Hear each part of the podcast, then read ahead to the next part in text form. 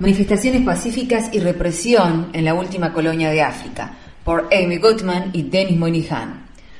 Los ojos de Sultana Kaya no son exactamente iguales, uno de ellos es artificial. En 2007, mientras participaba de una manifestación de protesta pacífica junto a otros estudiantes, un agente de policía marroquí le clavó su porra en la cavidad ocular y después le arrancó el ojo con la mano.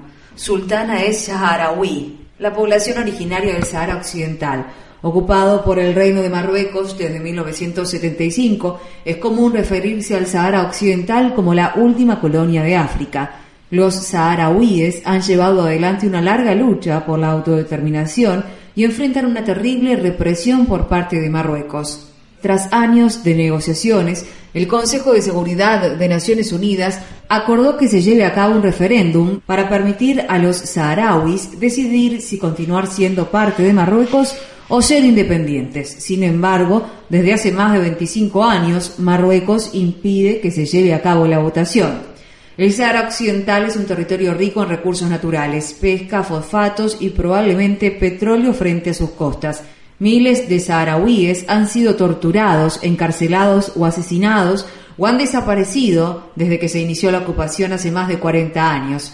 Para comprender el profundo compromiso de los saharauíes con su independencia y su valor para enfrentar la brutal opresión que padecen, no se necesita más que mirar a los ojos a Sultana Kaya, tras el cierre de la Conferencia de Naciones Unidas sobre Cambio Climático, COP22, que tuvo lugar la semana pasada en Marrakech, Marruecos, visitamos La Ayun, la capital de Sahara Occidental. Fuimos el primer equipo de un noticiero de televisión extranjero que visitó Sahara Occidental en los últimos años. Continuamente nos seguían hombres a pie y también en motos y automóviles, día y noche. Permanecían parados frente a nuestro hotel. En nuestro primer día de estadía allí, la policía secreta marroquí se hizo presente en nuestro hotel a medianoche para una visita estrictamente de rutina, según dijeron, con la finalidad de protegernos. Con frecuencia, los periodistas extranjeros que ingresan son expulsados de inmediato si los agentes de inteligencia marroquíes los ven entrevistando a saharauíes partidarios de la independencia. Los activistas saharauíes que hablaron con nosotros lo hicieron poniendo en alto riesgo su seguridad personal.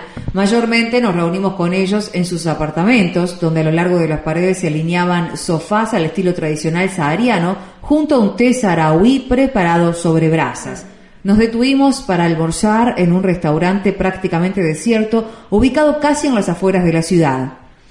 Repentinamente llegaron unos 80 hombres y algunas mujeres. La mayor parte de ellos vestían el atuendo tradicional saharaui y muchos portaban la bandera oficial del Estado ocupante, Marruecos. Entraron al restaurante y ocuparon todas las mesas cercanas a nosotros, de manera tal que quedamos acorralados. Una docena de agentes vestidos de civil, uno de ellos con un gorro del Departamento de Policía de Nueva York, coordinaban y hablaban todo el tiempo por celular. Afuera, los vehículos de los agentes le cerraron el paso al nuestro. Varios de los hombres que se sentaron cerca de nosotros parecían muy agitados y sentimos temor de que ese extraño despliegue pudiera tornarse violento.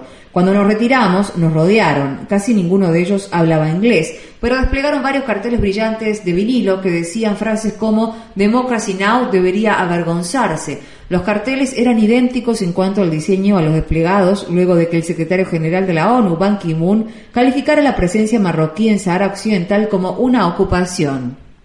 Cuando logramos irnos, se tornó evidente la razón por la cual esa multitud de personas se había aproximado a nosotros en ese momento. Sultana y otros activistas sarauíes habían organizado una manifestación en el centro de la ciudad. La multitud que nos rodeó nos impidió llegar a la manifestación, que fue objeto de una violenta represión por parte de agentes de policía marroquíes vestidos de civil. Valientes periodistas independientes sarauíes que trabajan bajo una extrema amenaza en Sahara Occidental lograron realizar una grabación de video que posteriormente compartieron con nosotros. La violenta represión de ese día fue como la de otros tantos. En un video se puede observar a un hombre discapacitado, Mohamed Alouat, director de una escuela para personas discapacitadas que porta la bandera de Sahara Occidental Independiente, un gobierno en el exilio que tiene su base en el campamento de refugiados sarauíes ubicado en Tinduf, Argelia, en el que viven unos 100.000 refugiados sarauíes. La policía ataca a Alouat, le saca de la mano la bandera y lo arrastra por el piso. Sultana y otras mujeres les gritan a los agentes vestidos de civil, un grupo de al menos 20 hombres rodean a las mujeres sarauíes y las empujan hacia una calle lateral lejos de la avenida principal. Allí atacan conjuntamente a las mujeres. A una de ellas, Asisa Visa, integrante del foro de mujeres sarauíes, la golpean con un walkie-talkie en el estómago y los riñones. Visa dijo después que además la habían estrangulado con su melfa, su vestido tradicional, hasta que quedó desmayada en el suelo. La policía sigue empujando a otras mujeres contra una pared y las agrede sexualmente apretándoles y retorciéndoles los senos. Los agentes ven a un hombre que está grabando la agresión desde el techo de un edificio cercano y comienzan a lanzarle piedras. Esa noche nos reunimos con los hombres y mujeres heridos y grabamos su relato de lo ocurrido. Las mujeres nos mostraron las heridas que sufrieron y nos contaron que los agentes de policía les habían retorcido los senos y los pezones, lo que les había provocado un intenso dolor y dejado moretones. Asisa se había desmayado y vomitado varias veces. Más tarde esa misma noche, desde la ventana de nuestro hotel, pudimos observar a agentes de policía antidisturbios que lanzaban piedras contra manifestantes sarauíes. El pueblo sarauí está decidido a luchar de manera pacífica por su autodeterminación. El compromiso con esa lucha se observa a simple vista en los ojos de Sultana Kaya.